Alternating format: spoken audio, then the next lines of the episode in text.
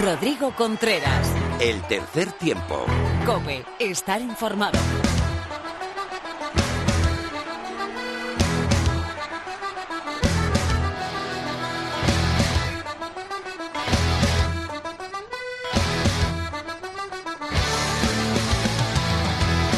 Hola, ¿qué tal? Bienvenido a la entrega 200, al capítulo 200 de tu programa de rugby en la radio. Estás en el tercer tiempo de la cadena Cope.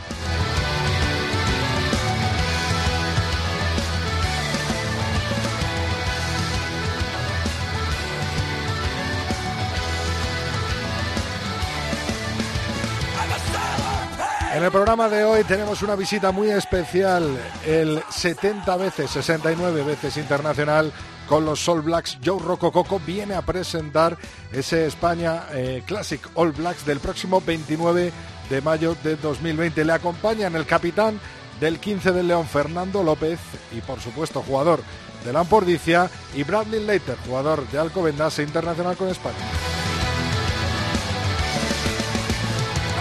Toda la actualidad nacional e internacional del melón, Lorena López eh, con su rugby femenino y su actualidad. Tertulia con Felipe Rodríguez y David García. Y tendremos unas leyendas del oval tremendas con John Jeffrey. En palabra de Luis Fuentes, Mar Álvarez conectará con nosotros desde el Centro de Alto Rendimiento de San Cugat.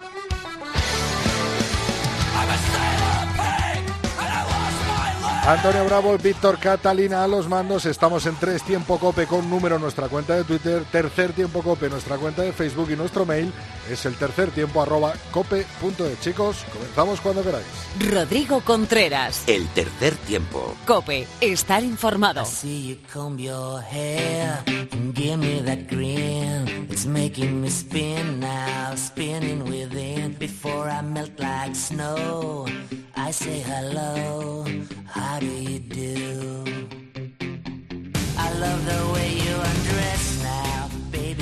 Bueno, hoy nuestro homenaje para Marie Fredrickson, una luchadora nata, una rock and roll star, por supuesto, y dar las gracias, el agradecimiento por toda su música con Roxette.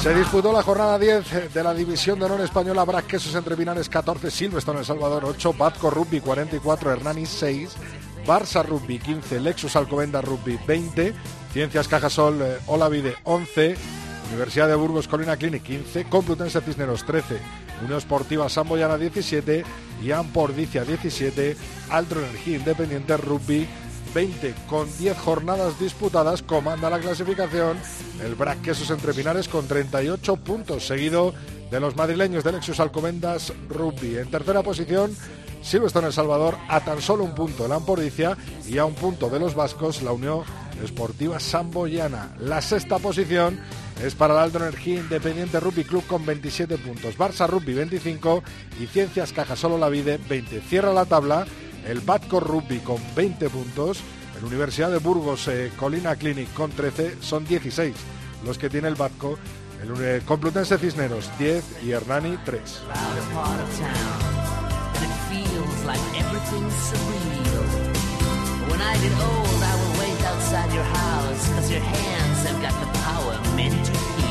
En el top 14 francés, 35 eh, puntos eh, para Lou Rugby tras 10 jornadas disputadas. Le sigue Unión Bordeaux Begles con 34 puntos. Cierra la tabla el Agen con 16 y el Stade Francais con 10 puntos. En la Pro de 2, segunda categoría del rugby francés, 46 puntos, 13 jornadas disputadas para Ollone Rugby y el Grenoble es segundo con 44. Cierra la tabla el eh, Rouen Normandie con 14 puntos y el Valais Romans con 12.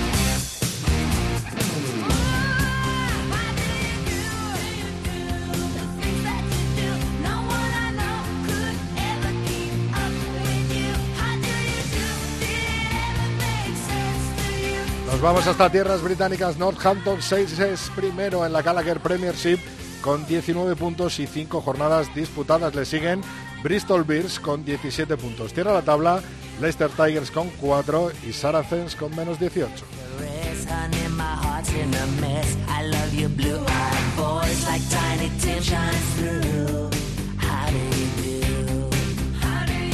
Por último, la Guinness Pro 14, Leicester Rugby es líder de la conferencia con 33 puntos seguido de Ulster Rugby con 25, cierra la conferencia el Cebre Rugby con 7 puntos, los mismos que los Ospreys. Conferencia B, Master Rugby, los irlandeses lideran la tabla con 25, Kona Rugby son segundos con 24 y cierra la tabla Isuzu Southern Kings con 6.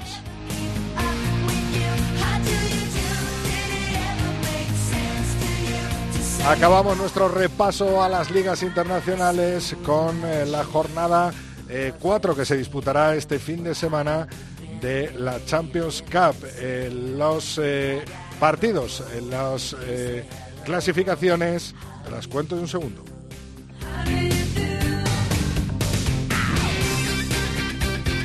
En el grupo 1, Leicester Rugby es primero con 14 puntos, 3 jornadas disputadas, seguido de Northampton Saints Cierra la tabla el Benetton Rugby. En el grupo 2, Exeter Chiefs, 14 puntos, Glasgow Warriors 8. La Rochelle es último con un punto. Grupo 3, 12 puntos para Ulster Rugby. Y cierra la tabla el Bath Rugby con 2. Grupo 4, Racing 92 es primero con 12 puntos.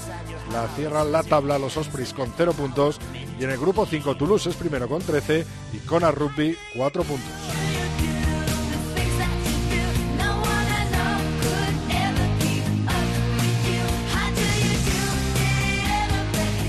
Por último, la Challenge Cup, Grupo 1. Estos son los diferentes eh, encuentros. Tres, Dragons son primeros con 11 puntos. Cierra la tabla el primer grupo, el Ensei, con 0 puntos. Pool 2 o Grupo 2, Toulon primero con 14. Último, Bajon con 12. Pool 3, eh, Bogdo con 12 puntos. Los mismos que Edinburgh Rugby. Cierra la tabla la Gen con 0 puntos. En el grupo 4, Bristol Bears, 15 puntos. Cierra la tabla el Staff francés con 4. Y por último, en el grupo 5, Leicester Tigers es primero con 14. Y el Rugby Calvisano cierra la tabla con 0. Tiempo ahora de la actualidad del rugby femenino. Rodrigo Contreras. El tercer tiempo. Cope, estar informado.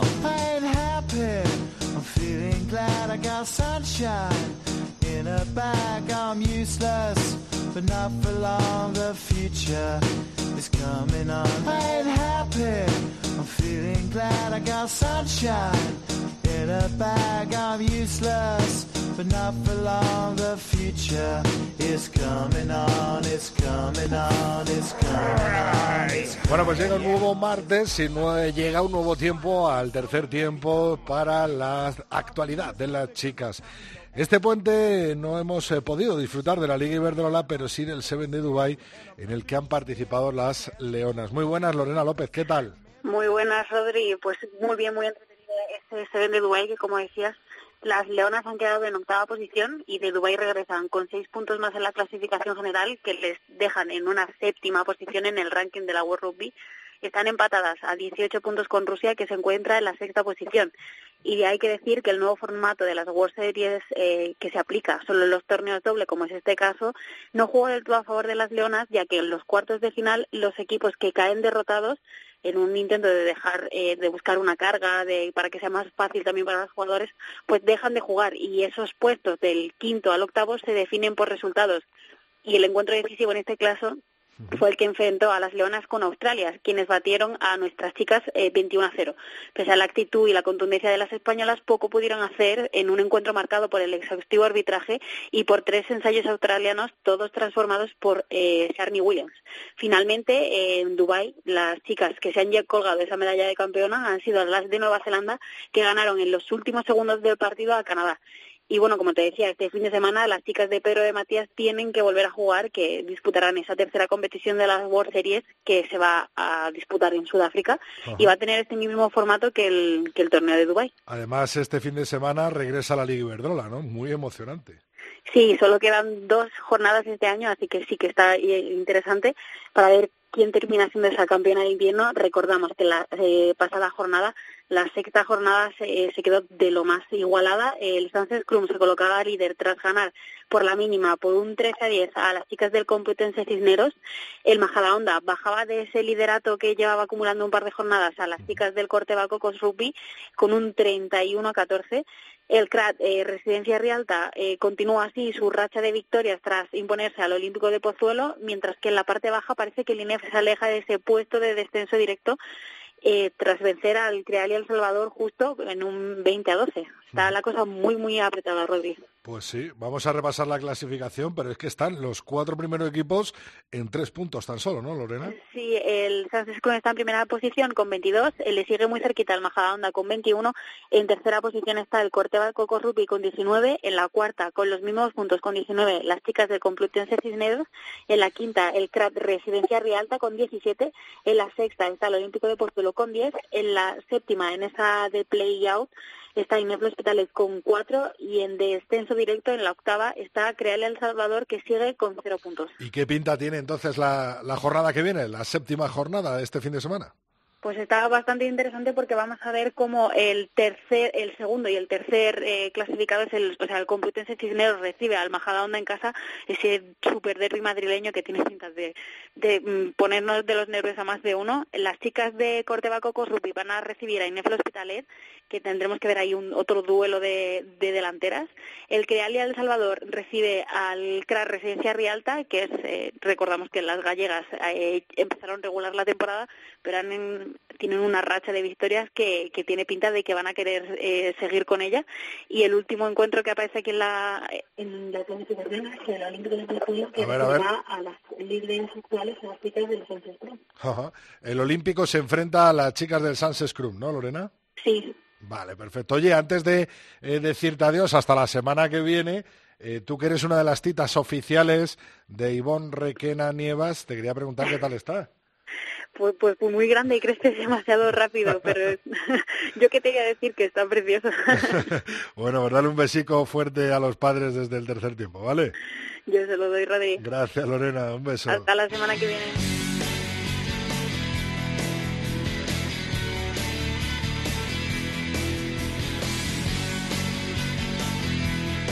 Rodrigo Contreras. El tercer tiempo. Cope. Estar informado.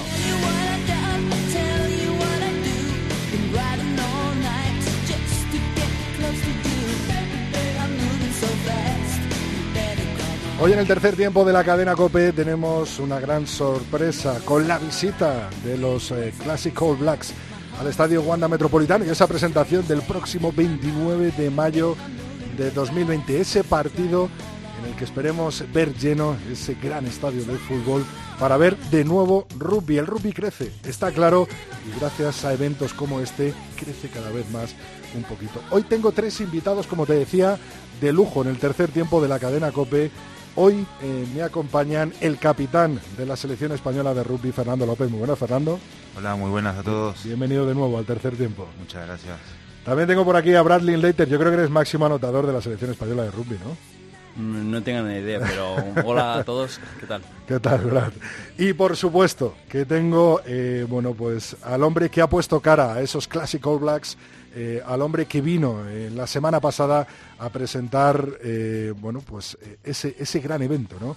Y ese gran partido que jugará el 15 de León en la selección española de rugby ante esa selección, ese combinado de los All Blacks en los que todos tienen muchas caps, en los que todos han jugado mucho, han ensayado y sobre todo este personaje y este gran jugador. Joe Rocco Coco, welcome to Spain, welcome to Cadena Copa Radio. Thank you. It's, uh, it's great to be here and uh, looking forward to the show. Bueno, eh, para la entrevista de hoy, eh, pues por eso además vamos a hacer un dos por uno con Brad, Fernando. Eh, Brad nos va a traducir un poco lo que nos va a decir Joe. Joe, ¿cómo viviste la presentación en el Estadio Metropolitano? ¿Pensabas que había un estadio tan moderno y tan nuevo? Yeah, uh, I think the the presentation today was real, real outstanding, especially uh, knowing the the work uh, behind uh, to make this possible, uh, to make this uh, rugby game possible in, in Spain, and especially with a stadium like that, who, who wouldn't be excited to be be involved in this game in May? Sí, dijo, o sea, dice que, que la presentación ha sido un éxito hoy y, y sobre todo eh, sabe que hay mucho trabajo detrás y hay mucha gente moviendo esas cosas para que sea un evento eh, muy atractivo y, y dice que quién, quién no va a ser- estar eh, alucinado de, de un evento así. Eh, Fernando, ¿crees que se va a llenar el estadio? Yo creo que sí, ¿eh? Hay un- mucho ambiente de rugby, todo el mundo preguntando las entradas, que están como locos, y, y recién es el primer día y, bueno, nada, viene bien este momento la selección buena y bueno, ni hablarlo, que vengan los All Blacks alucinante. Eh, Joe, eh, te vimos junto con eh, Chris Masoe, con tu compañero de los Classic All Blacks. Eh, me imagino que eh, os juntáis cada, cada bastante tiempo. Eh, este equipo estará repleto de, de, de compañeros tuyos, muchos con los que has compartido hasta aquel mundial, ¿no? Que jugaste. Yeah, it's it's the, the, the great stuff about the classic All Blacks. It's it's guys that have been involved with the All Blacks, uh, obviously in the past, or uh, players can't make it, being in the All Blacks. Uh, guys that have been involved in New Zealand rugby, uh, top rugby level. So it's always good, especially we all over the world now, uh, and there's some of us playing in in uh, in France and all over Europe, and obviously some guys still at home, and it's almost like a reunion and a reminder of uh, how we used to remind each other how how awesome it is trying you know meeting up with each other again and, and playing a bit of rugby together again. Eh, esos, esos Classic Webex eh, da oportunidad a, a, juntarse otra vez a estos eh, antiguos amigos.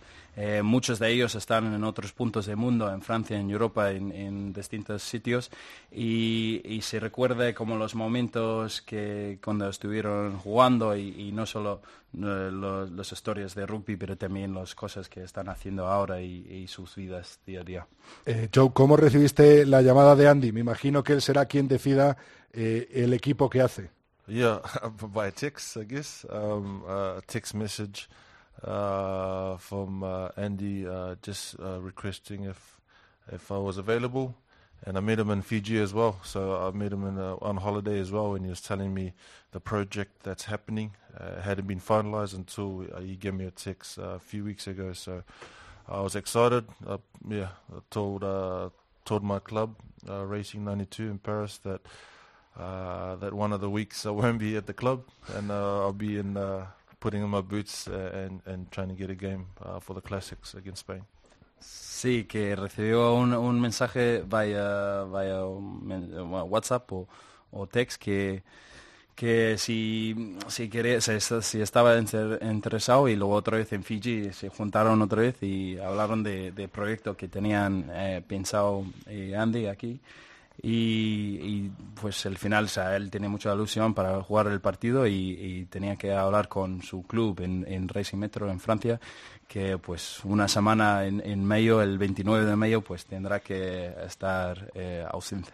¿Recuerdas la final del top 14 en, en el estadio en Nou Camp en Barcelona? Yeah, uh, really, that's a, it's a great memory. That it's uh, something that you never forget, and it's a good moment.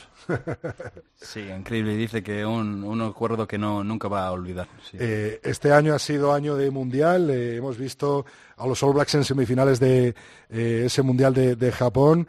Eh, Joe, ¿alguno eh, de los All Blacks que han dicho adiós en este mundial eh, puede jugar ese partido en el próximo mes de mayo? Por ejemplo, Kenyon Reid, el capitán.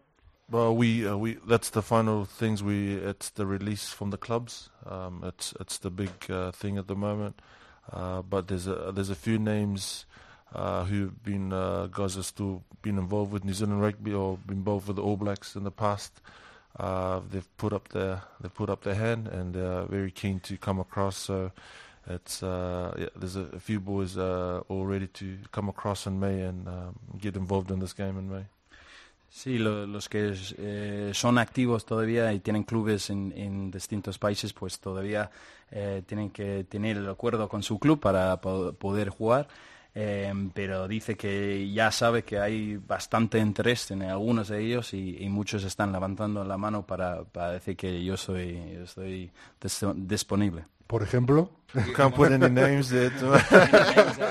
I'm not sure be names there, uh, but. Uh, I could just say, uh, Fernando, he was there at dinner last night. Uh, Andy gave us a list.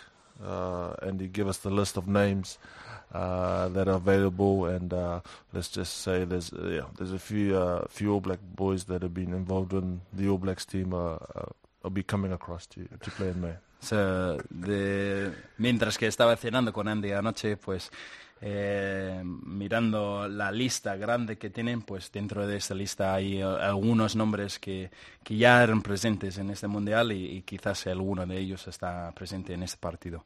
Bueno, pues ahí tenemos, ¿no? Una de, de las cosas grandes. Esperamos. Eh, Brad, eh, Fernando, eh, justo en ese fin de semana eh, es la final de liga. Uno representando a la Ampordicia, otro al Lexus Alcobendas Rugby.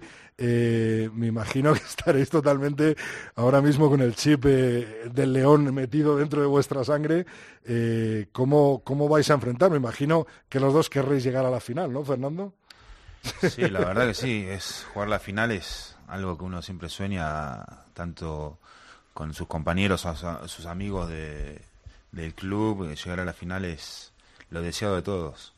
Pero jugar este partido también es muy importante, entonces la balanza yo creo que es muy importante el club porque es también nuestro trabajo y entonces... Está hablado ya con Santi, ¿no, Fernando?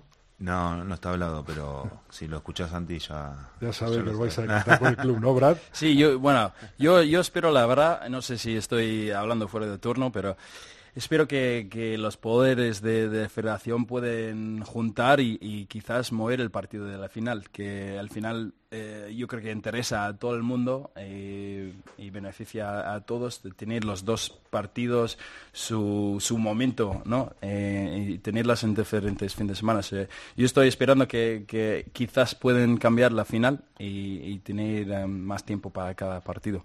Pero si no, pues, eh, pues va a ser una decisión difícil. Bueno, veremos a ver quién llega a la final, porque hay eh, muchos eh, grandes vallas y escollos eh, por el camino. La verdad es que lo que lleváis de temporada, ambos equipos, chapó por los dos, junto con los dos de Valladolid, encabezando la, la tabla de, de la División de Honor. Joe, los últimos años, la última década, la has pasado jugando en, en Francia. ¿Cómo has visto la diferencia entre hemisferio norte, hemisferio sur, el top 14, la Champions Cup, eh, la Challenge Cup, eh, ese Super Rugby de- del hemisferio sur? Eh, háblanos un poco de, esos dos polos eh, op- opuestos dentro del planeta oval. Yeah, it's. Uh, I think that's the question that we get mostly asked when we come across, uh, and uh, well, being in France for the last uh, seven or so years, uh, it's changed dramatically. Uh, the first time I went across to France in Bayonne, um, the pace was real slow. The top 14 was slow, and it's after games I didn't feel tired. Uh, I was because normally in Super Rugby I'll be drained with energy and I won't have, be able to talk. And I realized because much majority of the work was the forwards, and uh, and throughout the years, and Championship Cup was another level. It was close to Super Rugby uh, level, uh, the pace. But uh, in these last three or four years, its top 14 has gone up to another level. Um, uh, because of the standard of, of performance of players, the skills has gone up to another level. Uh, top quality coaches coaching in top 14 and in, in Europe, and uh, I think you've seen in the World Cup, it's the margins now. It's not much difference, but it's the it's the team that we always say it's the little doing the basics for 80 minutes. Punto de reflexión, el, el principio decía que, que hab- sí había mucha diferencia los, los primeros años aquí, bueno, en, en Francia, perdón, pues notaba que después los partidos no estaba muy cansado. En, en cambio, en un partido de, de Super Rugby que mm, se estaba casi gateando del el campo, estaba muy eh, bajo de energía. Eh, pero eso poco a poco ha estado cambiando. En los últimos años ya se nota la diferencia, no solo en las destrezas de los jugadores, pero en los entrenadores, eh, la calidad de extranjeros que vienen también. Pues todas esas eh, cosas a lo largo de estos años pues ha sido que, que el, el nivel de rugby en, Europa está mejorando y se nota también en, en- los partidos internacionales. En el Mundial ya hay poco diferencia y, y se nota mucho. Eh, Joe, eh, hay muchos niños que comienzan o que han comenzado a jugar al rugby en España. Hay mucho aficionado en España que te está escuchando en esta entrevista. Eh, ¿Qué podrías decirle para que siga y continúe creciendo el rugby en nuestro país? I think uh, just have fun, enjoy. Uh, enjoyment is, is a big thing. You, you have to have uh, passion and enjoyment in what you love to do, because if you do it for a long time, um, it won't seem like it's a job or an effort because you enjoy it so much. Uh, that's the most important thing is, and and uh, rugby teaches you a lot of things, not only on the field uh, but off the field as well. It teaches you uh, to be uh, how to be uh, a, gr- a good person off the field to people, respect and being humble and so forth, and all the values that we've spoken about today. So, just yeah, have fun, enjoy. Sí, que el más importante en su opinión es eh, disfrutar, disfrutarlo, eh, que al final los eh, sacrificios y el tiempo que tienes que invertir en este deporte pues no, no parece mucho si lo estás eh, disfrutando. Eh, y no solo eso, pero también como, como un deporte que es el rugby, pues eh, nos enseña muchos valores que hemos estado hablando a lo largo del día, como ser una buena persona, no solo dentro del campo, pero también fuera del campo. Pero dice que es se- seguir con el rugby y disfrutarlo. Eh, Joe, ¿qué se siente cuando estás haciendo la jaca sobre el campo? Yeah, I, I, yeah, excited. I think, uh, uh, yeah, haka has a lot of history, and you know the the meaning of every uh, person that's done the haka in New Zealand or gone through doing the haka for the All Blacks. So uh, you feel excited. You you feel excited for the challenge. Um, uh, that's yeah. Sí, yo, yo creo que está intentando decir que, que tiene mucho, eh, no solo misterio, pero mucho eh, pasión y, y importancia en nuestro país. Eh, por ejemplo, dice que conoce casi todos los jugadores que ya han hecho esta jaca. O sea, es algo muy especial para él y, y muy importante. Y, y, y si- sienta ahí un, honor y un eh, momento especial cada vez que lo tiene que hacer. ¿Cómo consigues en tu mente aislarte? También sirve un poco, ¿no? Para el 15 de León, con esos grandes partidos que hemos eh, jugado en, eh, contra Rumanía, esa fase de clasificación para la Copa del Mundo. ¿Cómo consigues, Joe, aislarte de todo el boom mediático de las eh, 60, 70 mil personas que hay en un estadio y concentrarte en jugar lo mejor posible dentro de un campo? I think that's uh, the thing we, we learned so much. The benefits of being an All Black is you you have someone there to teach you ways to control that.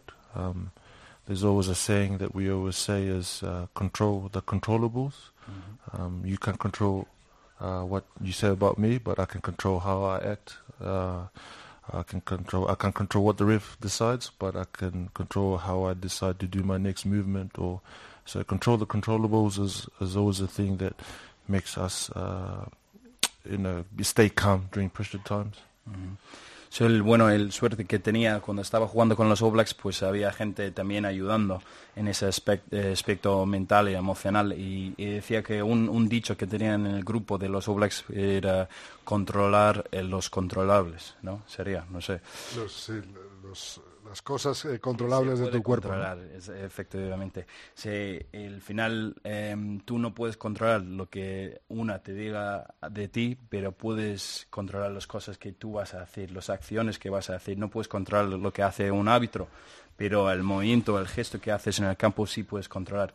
Entonces, fijar en esas cosas, en esas acciones, en esos momentos, y no tanto en los resultados y las consecuencias. Joe, the last one, eh, ¿ves a España jugando el próximo Mundial de 2023 en Francia? Yeah, for sure. I, I do. They, they were unlucky. Fernando, are you ready?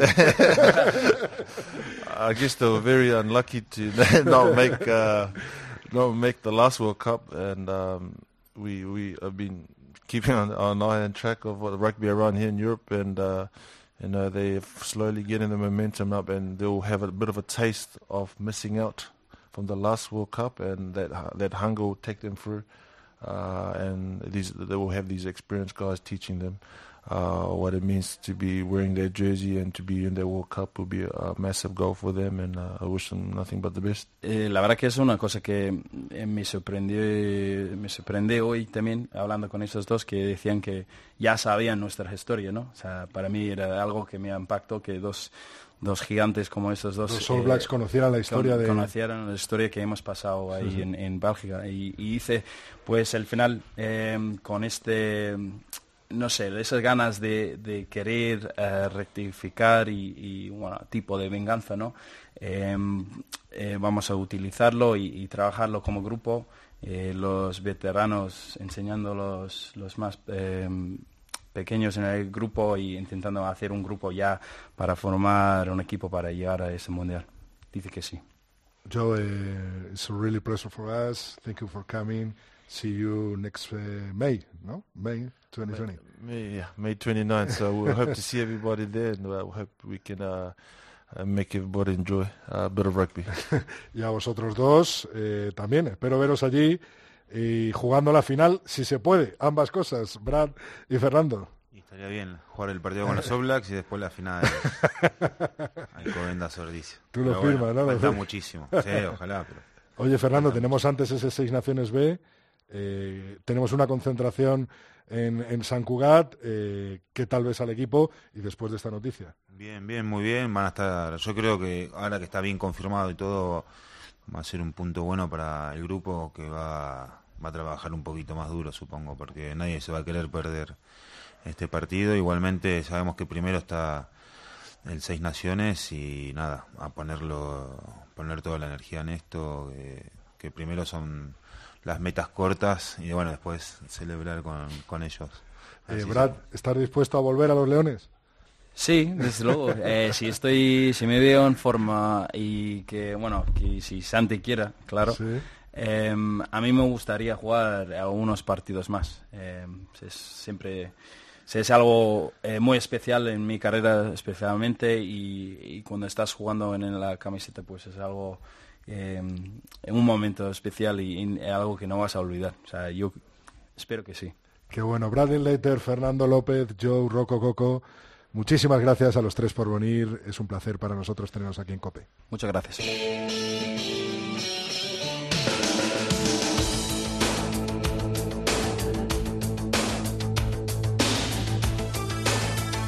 Rodrigo Contreras. El tercer tiempo. Cope. Está informado.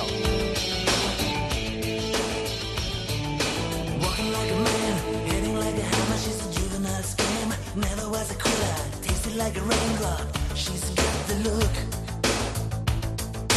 Heavenly bound, cause heaven's got a number when she's spinning me around. Kissing is a color, a loving is a wild dog. She's got the look.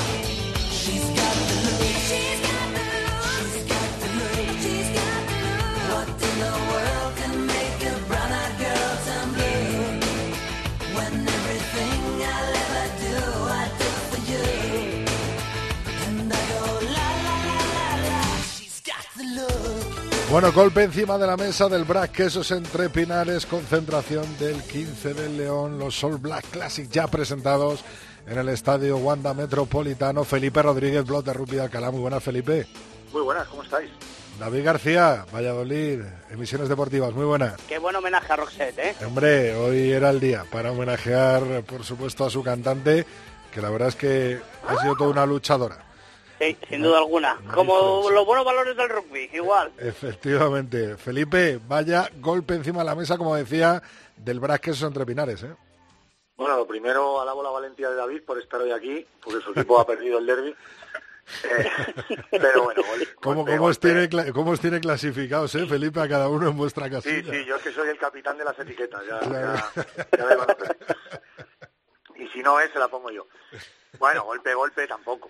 Eh, creo que, que el BRAC ganó el partido de los errores, ganó el partido de la disciplina, fue mejor en ese aspecto que, que El Salvador, un poco mejor, no mucho más, y aún así, hombre, tuvo, tuvo, una, tuvo una touch en la última jugada para marcar, precisamente en el lance que mejor le había ido eh, durante todo el partido y precisamente de, de donde salió su, su primer y único ensayo, ¿no? que fue un saque de, de lateral. Estuvo muy bien Carlitos Gavidi en el robo con el palmeo por abajo de, las manos de su rival, me parece que era Walter Fitton, y, abortó el abortó, abor- abortó perdón, el partido con esa patada de Mejimoye para terminar 14-8, pero tuvo su oportunidad El Salvador, aunque yo creo que sí que estuvo sensiblemente eh, peor, al menos en los errores y en y en la y en la disciplina que es que su rival que su rival quesero. Justo vencedor, David, el, el Quesos en el derby. Sí, sí, sin duda. Bueno, corregir a una jugada a Felipe, que Walker Fitton había, se había cambiado con anterioridad por lesión. Creo que era Víctor Sánchez el que, Sí, al que le robaba sí, sí, el cierto, balón. cierto, tienes, tienes razón, lo estaba mirando ahora, que veces hablo de memoria y, y claro, Y- bueno, patino. patino como... ¿Cómo lo hila, eh? ¿Cómo lo hila? ¿Cómo lo hila, eh? ¿Cómo lo hila? eh, ya se me salta. Ah, sí, efectivamente, de los errores, muchos errores no forzados del en Salvador, errores en los pases, errores a la mano, mal juego al pie, el brack, el touch, lamentable, eh, pero sí que luego en la segunda parte eh, eh, entabló una defensa muy buena el conjunto quesero, que yo creo que fue la que le dio el partido y aprovechando cada una de las oportunidades que le brindó el rival, pues pues se llevó el encuentro que podía haber ganado cualquiera, como siempre en todos los derbis, igualado, pero en este caso fue mejor el Brac que esos entre Pinares y con jugadores pues como Calo, como, como el doctor Casaña y, y compañía, que al final pues pues eh, hacen de ese juego que muchas veces no es tan vistoso eh, dar oportunidades a sus compañeros de juego y, llevarse y llevarse los encuentros. Eh, Juan Carlos Pérez en rueda de prensa dijo que las bajas no habían sido sintomáticas, que Cristian Ras, pues que había que contar con ellas, ¿no? pero Cristian Ras, la verticalidad que tiene, pone muy nerviosas a las defensas rivales y eso sería un hándicap. Además, las dos nuevas incorporaciones pues eran el primer partido que jugaban, por decirlo así. Bueno, eh, Fitzsimons ya había jugado otro partido, ¿no? Eh, pero no están lógicamente ni ni metidos en el en el rugby español ni en el ni en el equipo del Silverstone El Salvador. Entonces, si este se hubiera jugado pues un mes después, se hubiera cantado otro gallo. Pero lo que está claro es que el, el BRAC se llevó el partido con, con todo y, y sin duda ha merecido. Otro golpe, parece estar un poco la liga loca, ¿no? En estas últimas eh, jornadas, eh, Felipe. Afortunadamente, afortunadamente. ¿eh? Yo lo daba, lo daba todo por perdido, ¿eh? Pero afortunadamente, igual que las dos primeras jornadas eh, parecía que iba a ser una liga más interesante y luego tuvo un, un bajón serio, pues ahora llevamos dos jornadas también muy, muy, muy buenas.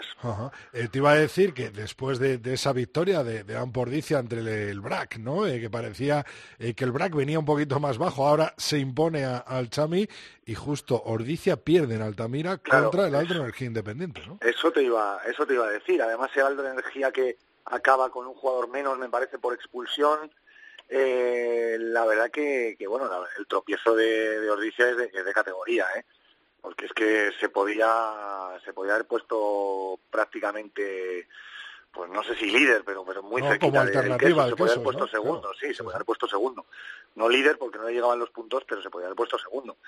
Entonces caer en un partido así con un Aldro Energía que sobre todo da la de cal en casa que que fuera le cuesta más pues la verdad que yo creo que pierde una oportunidad una oportunidad única. Es cierto que obviamente pues pues eh, presentaba presentaba la baja que, que todos conocíamos por parte del del, del Oricia, que era que era Picotoa, que es, su, su, tres titular y que ya no va a volver. Pero bueno aún así creo que en Altamira Ordicia no, no puede dejar perder partidos así. Si quiere estar arriba y si quiere optar a, a las posiciones que, que dan opción a las semifinales. Además, exceptuando David, eh, eh, ese Batco 44, Nani 6, han sido muy parejos todos los resultados, ¿eh? Sí, sí, bueno, fíjate, el Burgos ganando en Sevilla, por ejemplo, al Ciencia sí, sí, en, la, última jugada, ¿eh? un partido súper divertido y súper emocionante. ¿eh? Si no lo habéis visto, os lo recomiendo si tenéis un rato para verlo, porque la verdad que, el partido fue, fue emocionante, sí. Samboy pasándolas de aquella manera en Madrid en el Central. Sí, sí, porque se eh, fue ganando Cisneros al descanso, además. Sí, sí, por eso Lo que pasa es que Cisneros, Cisneros sigue utilizando el, el arma del pie de Pedro Rodríguez, mm. que mete todo lo que tira, pero no le, no le es suficiente. A Cisneros le hace falta algo más, si no, de verdad que lo va a pasar, lo va a pasar complicado. ¿eh? Pues, al final dejan una clasificación que sigue estando igualada, que no ha tenido los cambios que podían haber sido, si como bien habéis comentado, Ordicia o Samboy, que mete un punto más, mete dos ensayos más en, en, Madrid. Y, y, pero bueno, ahí tenemos eh, partidazos que, que, que, sin duda dejan ver de la calidad de, de, la división de honor y como bien decía Felipe, gracias a Dios porque eh, así da gusto ver cada fin de semana el rugby nacional y, y, tienes ganas de ver no solo el partido de tu equipo, sino el resto de partidos, ¿no? No solo por ver yo el del Salvador, como dice Felipe, sino quiero ver el resto también. Oye, una, una pregunta, David, volviendo al derby, perdóname, ¿eh? Mm. Eh, no sé cómo se leyó allí, lo estaba escribiendo yo en la, en la crónica opinativa esta que hago de la liga, no sé cómo se vio allí que, que fuesen eh, en la bisagra en la bisagra que será estuvieran Alcalde y, y Fernández. No sé cómo se leyó allí. Y además, y te digo más, además eh, hay un hay un cambio que es Guillo Mateu directamente por Álvaro Fernández. Que, bueno, lo primero, Alcalde y Fernández no son el 9 y el 10 del Quesos, a priori, aunque sí que es cierto que, que Merino tiene cierta predilección por Álvaro Fernández y le saca bastante, pero ya Sí, pero- directamente sacar a sacar a Guillo Mateu como apertura, que no es una que no es una posición extraña para él, pero sí que es cierto que desde categorías inferiores no la no la prueba. Y qué diferencia, ¿no, David, eh, de ese Eton Dyer, ¿no? A, a ahora las bisagras que estamos viendo a Marino, ¿no? Sí, sí, pero vamos, que da la casualidad y le preguntamos en rueda de prensa que por qué Stanislao eh, no había sido la convocatoria, que se estaba lesionado, bueno, y dijeron que había sido decisión técnica. Entonces sí que llamaba un poco más la atención, ¿no? Como bien decís, de colocar eh, esa bisagra en la que eh, Fernández, la verdad es que estuvo al pie divino, estuvo, sí, estuvo muy bien. sí. Y Alcalde yo creo que al final aseguraba mucho más el balón, le daba más, más seguridad a- al balón. Luego vemos a Pablo Gil, que al final le da ese dinamismo y ese punto de locura que sabes, sabéis que él tiene, pero Alcalde le, le dio pues esa seguridad en el pase y a la hora de, de afrontar el enlace delantera tres cuartos. eh, y, y llamó la atención pues eso, que, que, que Bay, que Stanislao Bay estuviera en la grada sin, sin motivo aparente, sin por decisión técnica. No, nos- no sé si nos enteraremos alguna vez, si simplemente pues cuadró así tácticamente o, o realmente hay alguna cosa por detrás, yo qué sé, algún apercibimiento por entrenamiento, algo de eso, pero vamos, parece ser que no, que fue decisión técnica pura y dura para la táctica de- del partido. Y se nos olvidó aumentar a uno de los grandes beneficiados de la jornada, que ha sido Lexus Alcobendas Rugby con esa victoria en Barcelona, ¿no, eh, Felipe? Sí, victoria en Barcelona de milagro, porque vamos, eh, estuve viendo también el partido, la verdad que es un, un placer poder ver en internet los partidos los domingos por la mañana, sobre todo si llueve, que apetece quedarse en casa, y la verdad que Alcobendas bien, porque es cierto que parecía tener el partido controlado en la, en la primera parte, aparece marcando en, en la segunda, además con un nombre de refresco, como, como era Alejandro Sánchez de la Rosa, que además se lo merece, eh, pero el Barça poquito a poquito y en cinco minutos mágicos le puso contra las cuerdas. ¿eh? A 15 del final el Barça estaba un ensayo y jugó buena parte de, de ese tiempo eh, precisamente en su campo, teniendo en cuenta, teniendo en cuenta que fue precisamente, el Barça empezó a marcar precisamente cuando salió Mathieu Belí a- al Sí. terreno de juego, que salió directamente Paradójicamente. ¿no? Sí, no le pasaron al Linklater del zaguero, no sé si tuvo algún problema o alguna cosa. Y precisamente cuando sa- salió Belí fue cuando el Barça empezó a jugar mejor y empezó a marcar. El bueno de, de Belí, el, la apertura del 15 del León, pues la verdad que bueno, tuvo tuvo pequeños fogonazos, ¿no? De ese jugador que, que bajaba el centro de gravedad para meter los pases más largos, pero poco más. Eh, me imagino que según se vaya asentando en el juego de Alcobendas y en el juego de la División de Honor Española, vamos a ver un, un superclase seguro. Yo creo que veremos también esa pareja, ¿no? En el campo de Belí de 10 y, y seguramente Brad de, de 15, ¿no? En Sí, esa es, la, esa es la idea que tiene que tiene Tiki Inchausti, aunque no estoy en su cabeza, pero vamos, estoy casi seguro. De hecho, Tiki eh, lleva años intentando buscar a alguien que pueda cubrir el 10 para que el Leiter juegue de 15. David, más que el partido en Barcelona, la derrota del Chami de Ordicia, ¿no? Se ha beneficiado el Lexus Alcobendas.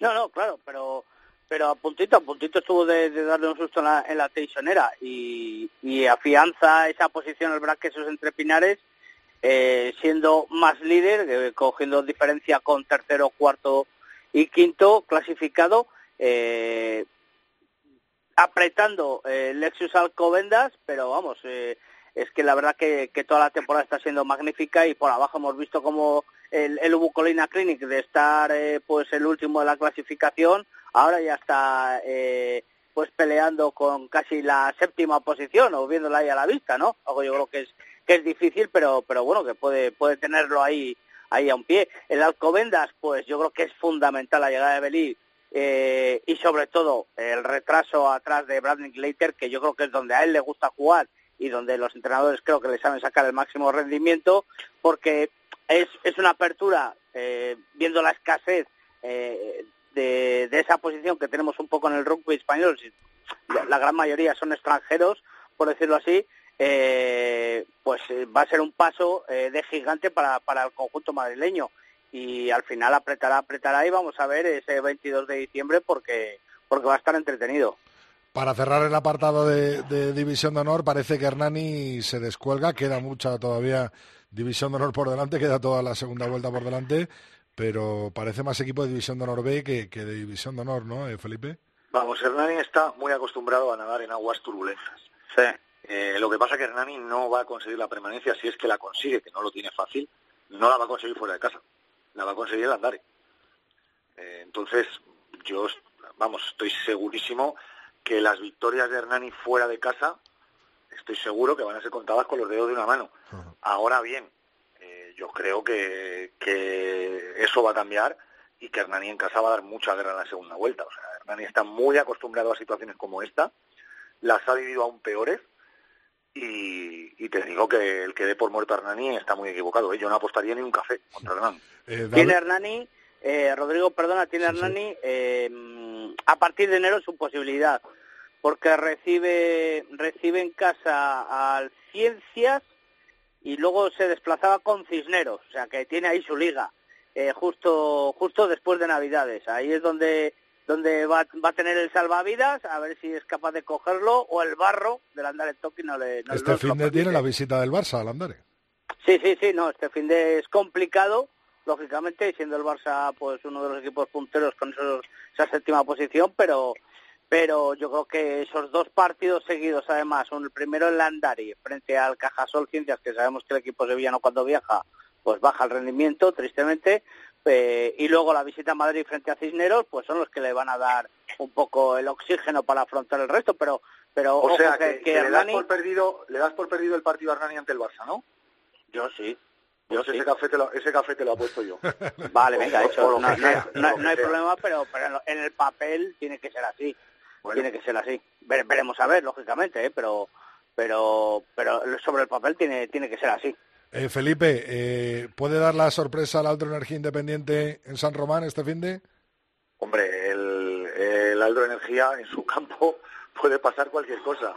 Y, y viendo la pequeña montaña rusa que ha vivido el Quesos entre Pinares en las últimas jornadas, porque recordemos que tampoco fue ningún paseo el partido del derby, ni muchísimo menos, pues yo creo que puede pasar cualquier cosa. La verdad que de verdad y ahora sí, y no es vender la liga, sí que puede pasar cualquier cosa en, en casi, en casi cualquier Claro, igual que en el Valdiri con, con la visita de, de Lordicia, ¿no? Claro, es que Ordizia puede asaltar el Valdiri, eh, Bueno, ese Cisneros Universidad de Burgos Burgos, Cisneros, claro, veremos. claro, claro, que es un Sí que partido. es cierto que. Cajasol juegan al Covendas y a lo mejor lo tiene más complicado porque no ha ganado ningún partido fuera de casa y a lo mejor pues Vasco con un León herido como El Salvador en Pepe Rojo pues lo tiene más difícil. A lo mejor son, son los dos partidos más claros, pero lo demás y afortunadamente creo que ahora sí se puede hablar de, de una liga de cuatro partidos de seis abiertos a cualquier resultado. Bueno, cambiamos de tercio. eh, David, tenemos a los Leones en San Cugat, última concentración de este eh, 2019. Yo creo que va a ser la despedida y cierre de un muy, muy, pero que muy buen año para los Leones, ¿no? Sí, bueno, ya analizamos la semana pasada, si no me equivoco, un poco esa esa convocatoria para para San Cugat.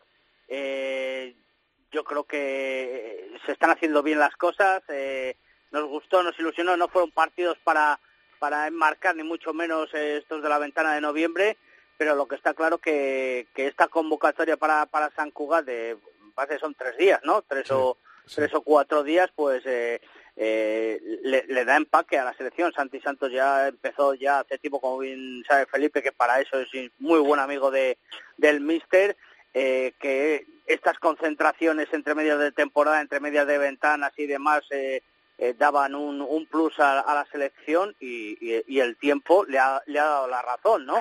Entonces a- hay que apoyarlo. Ya sabemos que el tema de los equipos, las cesiones y tal, pues eh, siempre será un, un hándicap para todos, tanto para seleccionador, federación o, o clubes. Pero eh, como se suele decir, si lo haces bien, estás en el camino correcto, pues eh, hay que apoyarlo. Y la verdad que, que en San Cugat, bueno, pues aparte de las instalaciones y demás, son tres días fundamentales para, para el 15 de León y para terminar de, de cuadrar ya las puertas del Seis Naciones B. Eh, Felipe, buen año y buenas concentraciones estas de San Cugat, ¿no? Sí, lo, yo creo que lo vais a leer porque me lo acaban de mandar en la revista 22, es el 2019, el año del, del León, desde aquel 18 de marzo de 2018, que quedará para siempre en nuestra memoria. Y la verdad que poco tiempo me ha dado, me ha dado a mirar y a repasar, pero es que al final eh, las victorias y las derrotas están ahí, aparte de lo que dice lo que dice David. Eh, las concentraciones a Santi Santos, las mini concentraciones, que estoy seguro que le gustaría que fueran de días en vez de tres, le encantan, sabe que la selección avanza mucho con esas, con esas mini concentraciones y además pues no se carga demasiado a los jugadores, ¿no? Con lo cual pues siguen jugando en sus equipos, siguen mejorando, siguen evolucionando y, y se siguen juntando con España, ¿no? Que es un poco lo que, lo que él busca más allá de lo que pueda hacer, del trabajo que puedan desarrollar en, en tres días, que obviamente es bueno, pero no es, no es digamos, lo, lo óptimo, ¿no? Cualquier otra selección en estas fechas se juntaría ocho o diez días. El, además, eh, bueno, a esperar ahora un poco lo que anunció Santi, ¿no? En su último partido con, con los Leones, esos debuts, posibles debuts que pueda haber en este Seis Naciones B, que vienen procedentes de, de la Liga Francesa, de la Pro de Dos, etcétera. Y como ha dicho hoy mismo eh, el seleccionador, bueno, el, capitán de los Leones, eh, el señor Fernando López, eh, ese partido, ¿no? Ese partido que fue presentado la semana pasada de los All Blacks, Felipe David, he tenido hoy a Rocco Coco por aquí, pude grabarle el otro día, ya que has comentado ese 18 de marzo de 2018, algo que nos ha sorprendido a todos en la entrevista anterior ha sido que Rocococo ha dicho que estaba totalmente al tanto ¿no? de, de, lo que le ocurrió en España, a España en, en, esa clasificación y que compañeros suyos también, que habían sido eh, compañeros en los All Blacks y tal, estaban al tanto ¿no? de, de eso que nos había ocurrido y que coinciden en que el ritmo de venta eh, de ese partido del 29 de mayo es muy alto y, según decía Fernando López, se va a llenar. David, ¿crees que se va a llenar el Metropolitano? Sí, sí, hombre, yo creo, yo creo, hombre, llenar, llenar, eh, yo creo que va a presentar muy, muy buena, muy buena entrada, lleva muy buen ritmo y, y al final yo creo que eh, desde Kiwi House y, y Federación está haciendo un buen trabajo de promoción y, y es un partido apetecible, además eh, centralizado en Madrid, así que yo creo que es un buen momento para que todos aquellos que, que dicen que ven el rugby internacional y el rugby español que no lo siguen y tal, pues bueno, pues es una buena oportunidad para ver un, un partidazo, ¿no? Y es normal que esté al tanto de lo que de lo que le pasó eh, la pasada primavera, ¿no? O, o, al, al 15 de León a la selección española. No, vamos, para mí sería, tú imagínate que pasa en el fútbol un escándalo similar, apenas dos selecciones eh, por, por despacho apenas dos selecciones de, de un mundial para que vaya una tercera, ¿no? O sea que lógicamente tiene a, nivel de World Rugby, a nivel de, de los que siguen el rugby internacional, eh, hay que estar al tanto y, y, la noticia, y la noticia va a llegar, lógicamente, es que es un escándalo, ¿no? Y, y, y claro, pues eh, pues unos rugby como, como estos eh, sin duda están al tanto y, y además pues se agradece, ¿no? Que además lo digan y, porque tampoco se postula, no dice que tuviera que ir de España o tuviera que ir del otro y tal, sino simplemente, pues oye, que, sigue eh, el, el rugby internacional de las selecciones pequeñas, que eso es de agradecer. Y, la verdad queda mucho para, ese segundo metropolitano, pero, pero yo creo que todos estamos deseando de pasar un, un viernes increíble previo, previo a, esa, a esa final de liga. Eh, Felipe, decía Rocco Coco que había echado un ojo a la lista de, de Andy que había varios eh, jugadores que habían jugado este Mundial de Japón apuntados, que a ver si finalmente pueden venir, pero, pero parece que tiene buena pinta, ¿no? Hombre, vamos a ver, los, los retirados de los All Blacks, sobre todo los que juegan en Japón, en principio están libres para esa fecha. Eh, a mí me encantaría que viniese Daniel Carter también. Eh, y bueno, creo que los que el 15 All Black, eh, Mireia Ruiz me parece que contó en Cope Valladolid que que estamos hablando de jugadores menores de 40 años y todos en activo, con lo cual creo que nos van a presentar una selección eh, lo mejor lo mejor posible. Ahora bien, una vez pasado el primer tsunami de la venta de entradas, que creo que ya están cercanas a las 20.000, o sea, estoy seguro de que el que quiera ir al partido va a ir, eh, incluso comprando las entradas en mayo, pero cuidado, eh, que si queremos una, una zona eh, especial, tenemos especial predilección de una zona por otra, cuidado, eh, porque igual vamos en mayo y nos, y nos encontramos que tenemos que ver el partido en el, en el gallinero. Bueno, Pero bueno, eso me que una recuerda, vez pasado... me, me recuerda mucho a la final de Copa, ¿no? Así, 27.000, todo, todo, el que quiera entrar va a tener. Bueno, no es lo luego- mismo, luego no es lo mismo, David. Son 68.000 espectadores, ¿eh? Sí, Eh, sí, yo bueno. creo que van a llenar, yo creo que van a llenar, pero que al final va a haber que pegarle un empujón con algún descuento a socios del Atlético de Madrid o demás. De todas maneras, es cierto que el que le gusta el rugby, pero desde lejos, pues tampoco se va a comprar una entrada en el mes de diciembre, eso te lo claro, se la va a comprar en el mes de mayo. Sí, se la va a sí, comprar en el mes de abril como muy pronto, con lo cual Lo- yo creo que ese empujón final lo va a haber. No sé si con una oferta a los socios del Atlético de Madrid o con esa gente que está que le gusta el rugby pero que no está dentro del rugby y que dice, bueno, pues venga, dentro de 15 días hay un partidazo, pues vamos a verlo. Hombre, Y yo ahí creo que fondo lo yo creo que llenará al final- solo, pero bueno. ¿Perdona? Que un fondo lo llenará Alcalá solo. Sí, nosotros vamos a nosotros vamos a batir récord de, de desplazamiento, eso ya te lo digo. Ahí, Ahí efectivamente. está. Eso Bueno, es todo, pero bueno, en cualquier caso, que vamos, una vez pasado este tsunami, que luego dice, si no me dejas hablar, que ahora voy a decir lo interesante, una vez pasado este tsunami, me surgen a mí las preguntas. Vamos a ver, partido España Classic, Classic All Blacks el 29 de mayo en Madrid. Final de liga, 31 de mayo. ¿Qué hacemos? ¿A qué te refieres? Hombre, la final de liga está fechada el 31 de mayo. sí, Final de liga de División de Honor. sí. sí, sí. Entonces, si tú miras el 15 inicial, por ejemplo, de, del España-Japón, vamos, el 15 inicial no, y los, y los suplentes, pues ponte a contar. El España-Hong Kong. España, Sí, Japón, España, pero bueno, Japón, por no. eso, eso ya lo sabíamos, eso, eso- eso ya, lo, ya lo hemos Me hablado. imagino que los, los que estén involucrados en esa final no jugarán contra los All Blacks. Claro, y- Michael Walker Fitton, pues eh, esta convocatoria, Sí, pero- esta convocatoria, pues Matt Smith, Michael Walker Fitton, eh, eh, Calo, eh, pues no estarán, eh, John Besselbel, Dando etcétera. por hecho que lleguen Chami y Brack. Claro. No, no, si yo lo doy por hecho está- también, está ¿eh? Cuidado, yo lo doy por hecho. Pero es que te salen Vicente del Hoyo, Albertuco, eh, Víctor Sánchez, Paila, Bell. eh, te sale también eh, Besselbel, que lo has dicho tú antes, Sí. te sale Jurado, te sale Mejimoye, Wal- Walker Fitton. Ostras, ¿eh? O sea, es una lista larga, ¿eh? Bueno, No, tiene, claro, tiene una li- buena lista Santi Santos también, ¿no? Sí, sí, no la tiene mala. No la tiene mala. Vale, segunda pregunta. Este partido es un international, o sea, no da, Nada no da eh, caps, Eso es. que es el All Black Classic. Ajá.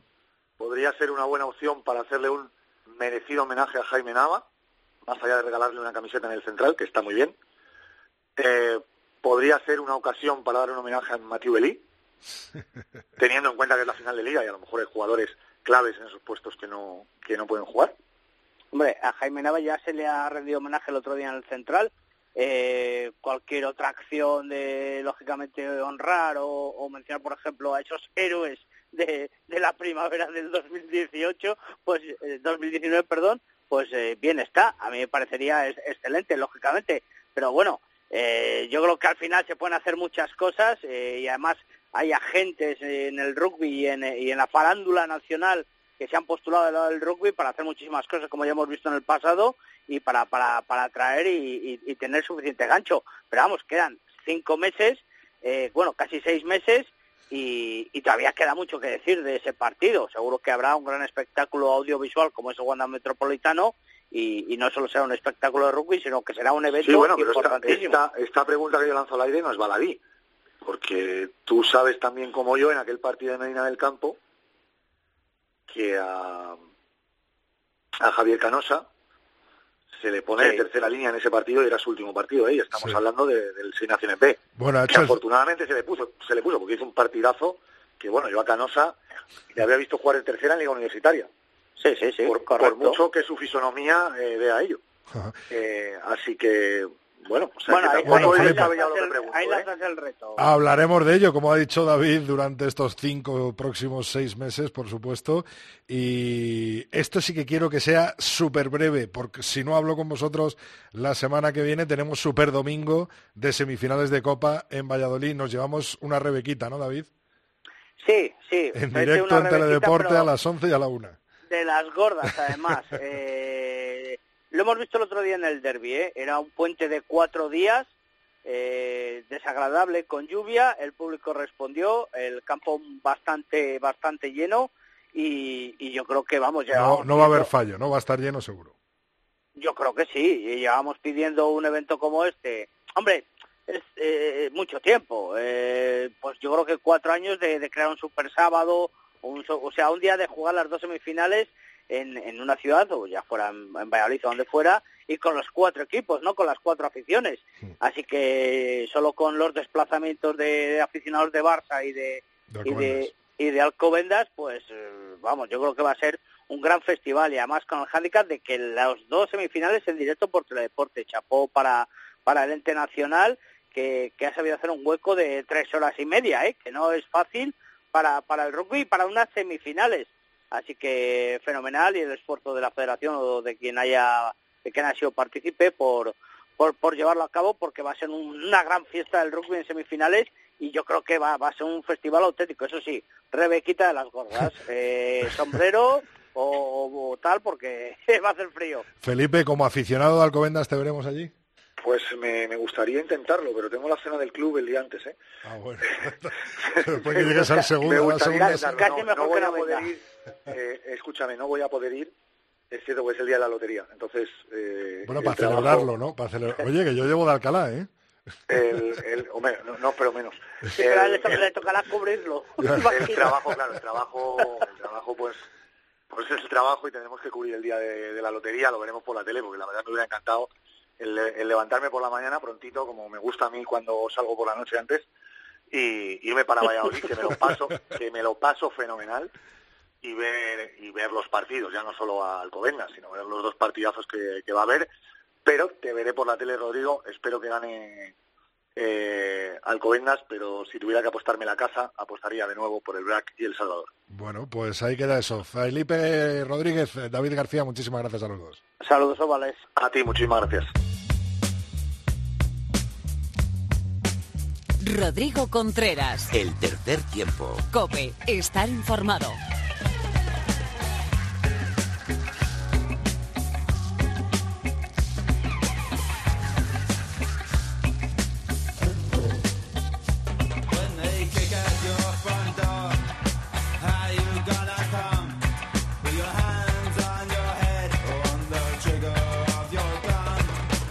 Una semana más abro el espacio reservado en el tercer tiempo de la cadena COPE, pues para las leyendas del oval. Está con nosotros Luis Fuentes. Muy buenas, Luis, ¿qué tal? Pues muy bien, ¿tú qué tal? Pues bien, deseando, porque además yo creo que te vas a emplear a fondo con este tipo, John Jeffrey, una leyenda total del rugby que tanto amamos, y seguimos en las Islas Británicas, por supuesto, después de las últimas semanas. Pues sí, el otro día veíamos a... Hablábamos de Rob Andrew, ¿no? Este jugador inglés, de jugador también de cricket, que venía de Cambridge, que representaba un poco ese rugby inglés, un poco aristocrático, de modales finos y camisa inmaculada. Hoy vamos un poco al contrapunto. Eh, el contrapunto lo dan galeses, irlandeses y escoceses y hoy vamos por el último, John Jeffrey, como tú dices, que un ejemplo de quizá de punto honor, de agresividad, un jugador muy diferente a lo que eh, eran estos ingleses tan finos, eh, granjero de profesión y en el campo un auténtico depredador y un tipo mejor tener en tu equipo que enfrente. Eh, también uno de mis ídolos, ¿eh? tengo que decir que muchos de los que nos oyen, que son un poco de mi quinta, eh, y crecimos con ese, esos cinco naciones que ponían en abierto en la 2, John Jeffrey era uno de los tipos más, más carismáticos de esos torneos. Además, eh, Lulo viene apuntado eso, que el contrapunto a los ingleses lo ponen los galeses, los escoceses y los irlandeses, ¿no? Franceses también, pero yo creo que el tema de las islas es un poco más, más profundo. sí.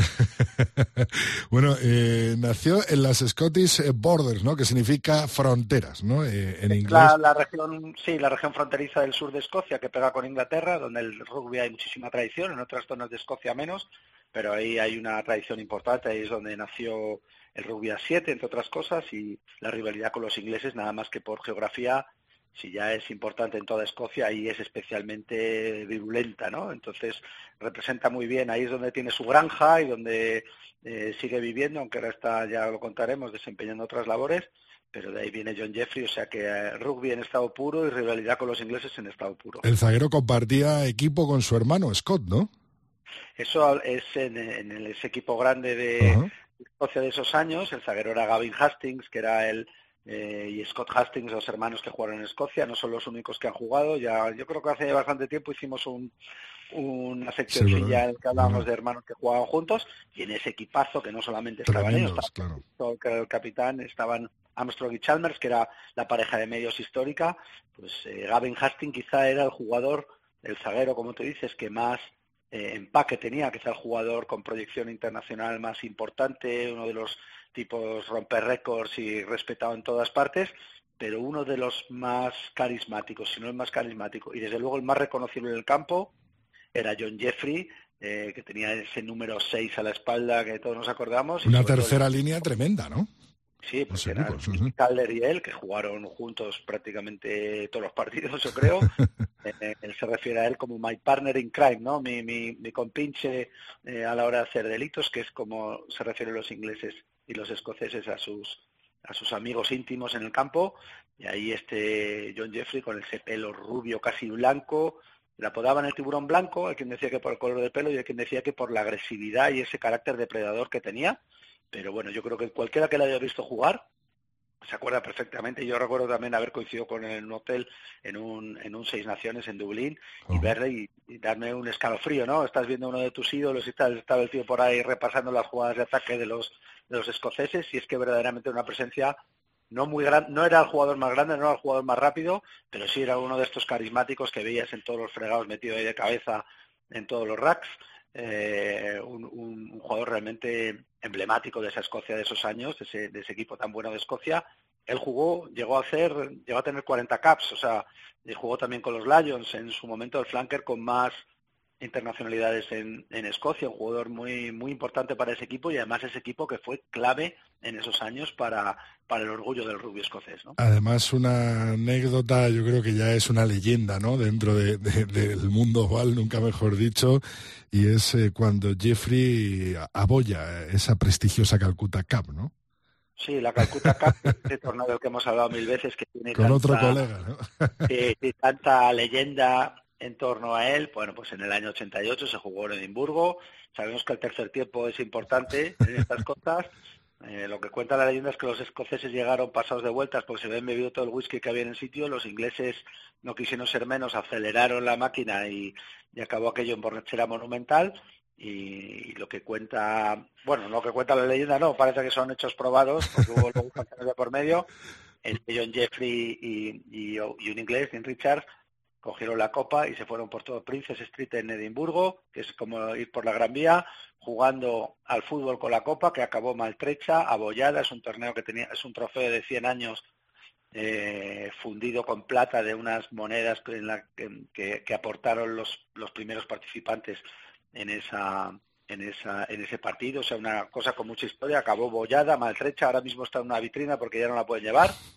A Richards al inglés le cayó un partido de suspensión únicamente, pero John Jeffrey le metieron seis. Eh, quizá por su número a la espalda, le cayeron seis meses de suspensión con, como castigo a este descontrol que tuvo y que sin embargo él, bueno, luego se ha repuesto él muy bien y su, su imagen es impoluta, pero es verdad que en el momento no quedó, no quedó su reputación muy bien parada después de ese, de ese episodio. Da imagen un poco de cómo se vivía el rugby en aquellos finales de, los 80, ¿no? Esta anécdota de la Calcuta Cup en el 88, ese primer mundial, ¿no? En Nueva Zelanda en el 87, en el que el propio Jeffrey reconoce, ¿no? Un poco eh, la manera de vivir el rugby tan diferente a la que podemos vivir ahora, ¿no?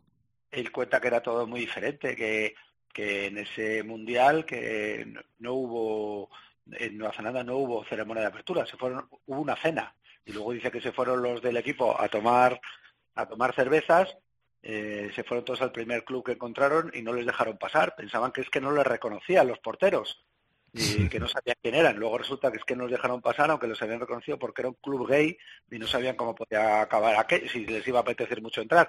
Pero bueno ellos cuentan que es que es, era una cosa muy mucho más cercana al, al rugby amateur y al rugby de, de amigos que al rugby súper profesionalizado de ahora, en el que él también ahora mismo está en tareas de directivo, con lo cual es curioso como viniendo de un mundo acabas en otro y como lo explica muy bien John Jeffrey en, algunas entrevistas que he visto por ahí. Dentro de Cinco Naciones me imagino que tendrá un recuerdo enorme de, de esa gran slam ¿no? de 1990, además pues ganándoles a, quien más les apetecería ganar, ¿no? A Will Carlin, Jeremy Cascott de and Company, ¿no? Rob Andrew incluso, ¿no? Ese gran slam mítico del 90, del que todavía se habla en los bares en, en Edimburgo. Sí, sí, hay todavía fotos de ese partido. El partido ese que llegaban los ingleses imbatidos, los escoceses también, pero los ingleses venían arrasando con ese equipazo del que hablamos también la semana pasada. Escocia con un juego más tosco, pero fue ese equipo, ese partido en que se alinearon los astros, pasó de todo. Fue el primer partido que se cantó el Flower of Scotland, fue el partido en que David Soul sacó al equipo tarde, tardaron en salir, salieron andando para meterles presión a los a los ingleses. Lo explica muy bien John Jeffrey en un documental hecho por una televisión argentina que vi yo hace tiempo. Explica muy bien ese momento, cómo ellos sabían que, que después del Flower of Scotland y de la reacción de la grada ya iban, ya iban con ventaja y efectivamente acaban ganando a los ingleses, ganan el Grand Slam a un equipo inglés de, leyenda, ¿no? Que, que era también... Sí, con, grandes eh, jugadores, claro. Sí, todos estos que has mencionado. Lo curioso es que además llegan al Mundial el año después, el 91, que, que se, se jugó en, en todas las Home Nations, y se repite el partido en Murrayfield, ni más ni menos que en una semifinal, los ingleses contra los escoceses, los escoceses pensando que podían repetir lo mismo, pues esta vez salió Cruz en la moneda, los escoceses perdieron 6-9, se quedaron sin final del Mundial, que luego la perdieron los ingleses, pero además lo curioso es que los puntos de los ingleses, solamente 6-9, solamente hay tres golpes de castigo que meten los ingleses, dos los mete Jonathan Webb, de quien hablamos el otro día, ese zaguero cirujano que se le caían muchas pelotas de las manos, que la gente decía que cómo podía operar, y el otro, el tercero, lo mete pues Rob Andrew, de quien hablamos la semana pasada. Yo creo que está bien lo de hablar de Rob Andrew y John Jeffrey, porque claro, están muy ligados. ¿no? la misma moneda, en el mismo momento, y dos estilos muy diferentes en un momento muy particular. Y bueno, también John Jeffrey ha acabado de, directivo en la Federación Escocesa, en World Rugby está ahora, está en, en Seis Naciones. Trayectorias un poco eh, muy parecidas y a la vez muy diferentes, ¿no? Como, era el rugby antes y cómo va cambiando. Lulo, como estoy convencido que nos está escuchando ahora mismo, pues vamos a hacerle un llamamiento al tiburón blanco para que eh, nuestras leonas entren prontito en las Seis Naciones y pueda meter mano a ellos Jeffrey, ¿no? ya era mi ídolo, imagínate si hace eso. Claro, claro. bueno, vamos a ver cómo despedimos esta leyenda del oval hoy.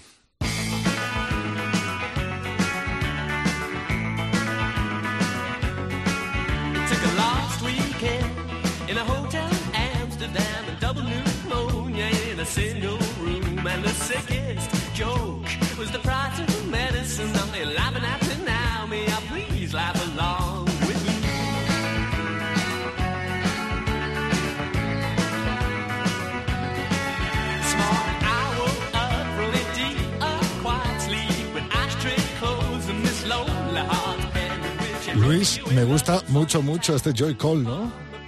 Este Joy Cole on the Commotion. Me alegro que te guste, porque además es un, esto es un buen híbrido eh, entre escoceses e ingleses, cantante inglés, grupo de Glasgow, que se formó cuando Joy Cole estaba allí eh, estudiando. Esto ilustra bien esa relación amor-odio que tienen escoceses e ingleses. Y este era un, pues un grupo, de los 80 visitaron España unas cuantas veces, Joy Cole sigue en activo, muy buen grupo, eh, él sigue ahora en activo en solitario, toca de vez en cuando con su hijo, que lo hace también bastante curiosa la situación. Pero bueno, si te ha gustado a ti, me alegro, ya me doy, los deberes por eso. Oye, si vas a verle, avísame y nos vamos juntos. Sí, sí, aviso, aviso, claro. bueno, Luis, una nueva leyenda del Oval el martes que viene. Muchas gracias por presentarnos hoy a nada más y nada menos que John Jeffrey desde Escocia. Gracias, Lulo. Un grande, gracias a vosotros.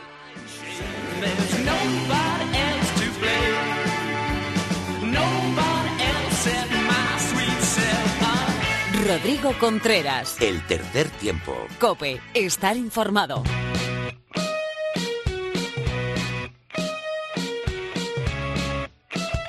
Rodrigo Contreras. El tercer tiempo. Cope, estar informado.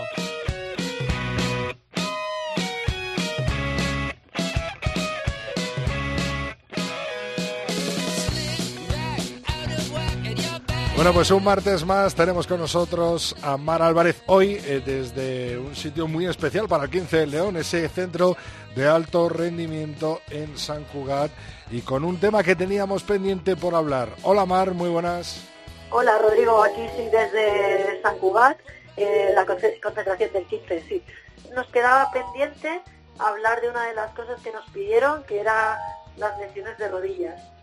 Eh, yo no soy fisio ni médico y entonces podemos hacer algún día un especial con nuestro fisio, eh, pero, pero bueno, cosas que tenemos que tener en cuenta es a veces es la lesión más frecuente, otras veces es eh, la de isquio y ahora mismo obviamente la más frecuente es la conmoción por el, por el tiempo que perdemos en, en recuperarla por precaución, pero bueno, del resto de las lesiones suele ser la más frecuente, lesiones que tienen que ver con la rodilla, tanto en contacto como sin contacto, por, cambios de dirección, porque tenemos muchos cambios de dirección al ser un juego abierto.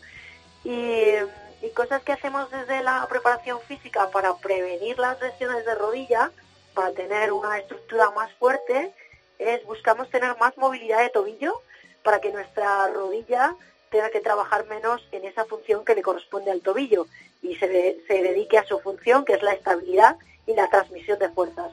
Y la otra cosa por la que, que- usamos para, para prevenir las lesiones de rodilla es el trabajo de glúteo. Y dentro de las lesiones de rodilla, en el rugby, la más común es una lesión de ligamento lateral interno, del 15 lateral interno, y luego ya lesiones de menisco, cruzado, eh, a veces tendinitis en el, en el tendón rotuliano. Y, y bueno, más o menos esto es lo que, lo que solemos hacer. Pues ahí queda dicho esas lesiones eh, de rodilla, por supuesto, explicadas por Mar Álvarez. Mar, ¿qué os queda allí? Y Navidad también a ti, eh, Rodrigo. Solo nos queda el entrenamiento de mañana ya nuestra siguiente concentración es en enero, a la vuelta de las vacaciones. Feliz Navidad, Mar, por supuesto, y nos vemos el martes que viene. Nos escuchamos para despedirnos de todos nuestros oyentes en el tercer tiempo. Un besito fuerte, hasta luego. Adiós.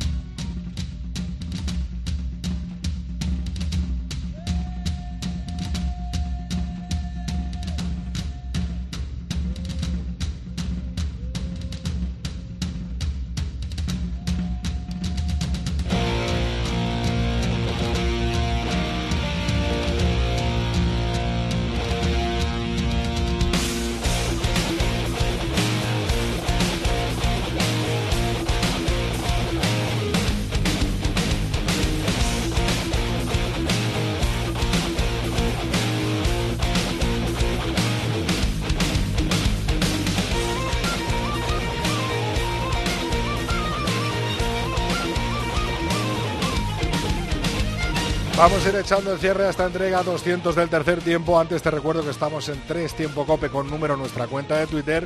En nuestra cuenta de Facebook somos tercer tiempo cope y nuestro mail el tercer tiempo arroba cope.es.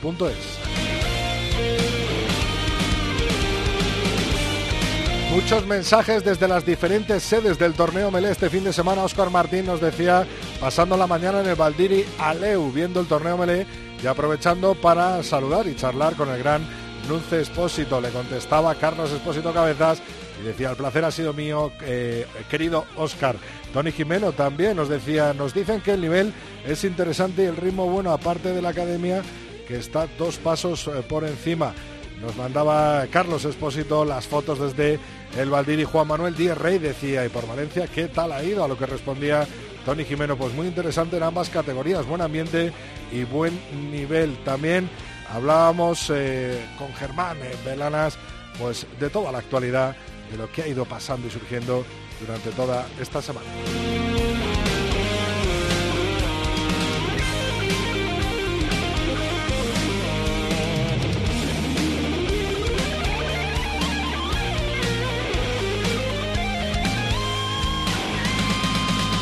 Hasta aquí ha llegado nuestro programa 200 del tercer tiempo. Te espero la semana que viene con mucho más rugby, mucho más oval, mucho más velón en cope.es. Rodrigo Contreras. El tercer tiempo. Cope. Estar informado.